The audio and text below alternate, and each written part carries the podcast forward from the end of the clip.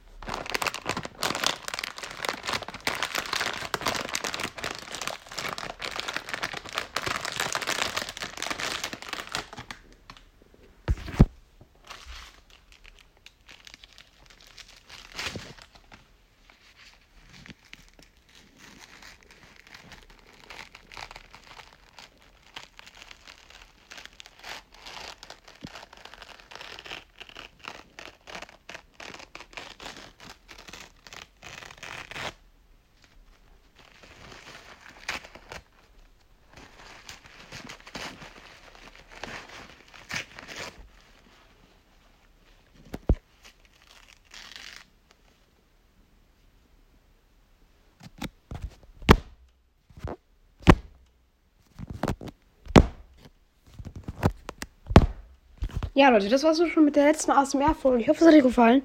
es haben so viele Leute gebettelt, einfach, dass diese neue Folge nochmal kommt. Ja, gönnt sie euch, haut rein und ciao, ciao.